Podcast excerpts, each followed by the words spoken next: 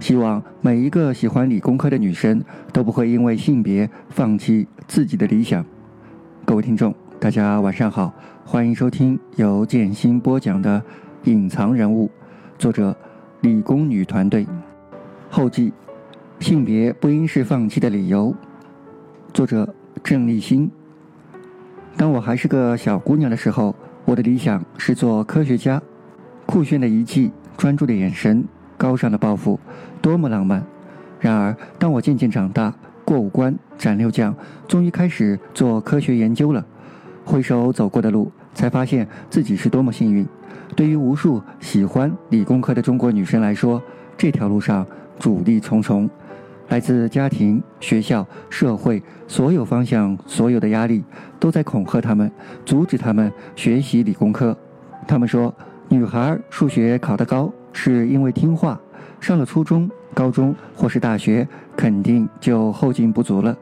他们说，理工女博士呀，情商低，不会打扮，还不是嫁不出去，学历那么高有什么用？他们说，那些女强人的生活都不幸福的。女生嘛，还是要以家庭为重。于是他们犹豫了。我肯定竞争不过男生，我不想变成没有品味、没人要的丑姑娘，就这么放弃了。但是不是这样的？我所认识的理工女们，有的还是学生，大学里养细胞、写代码、推公式，马尾、T 恤、牛仔，干净利落，穿上漂亮的裙子去 party，是所有目光的焦点。有的已进入公司。做数据分析或是产品开发，每周四的傍晚去舞蹈教室学习肚皮舞，有的已是教授，兴高采烈地谈起自己的。科研领域时，全身都散发着迷人的。光芒。他们理性、冷静，热爱着自己所做的。事情，工作和生活都有条不紊。我真喜欢这些姑娘们，但并不意味着这是一条容易的。路。回想起来，虽然我没有受到来自家庭的。压力，一路走来却也经常退缩、犹豫、愤懑着。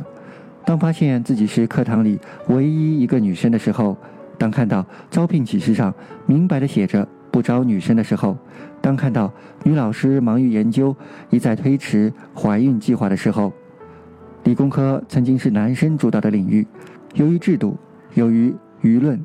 由于某种并没有被所有人明确意识到的偏依态度，直到今天，这个领域对女性仍然不友善。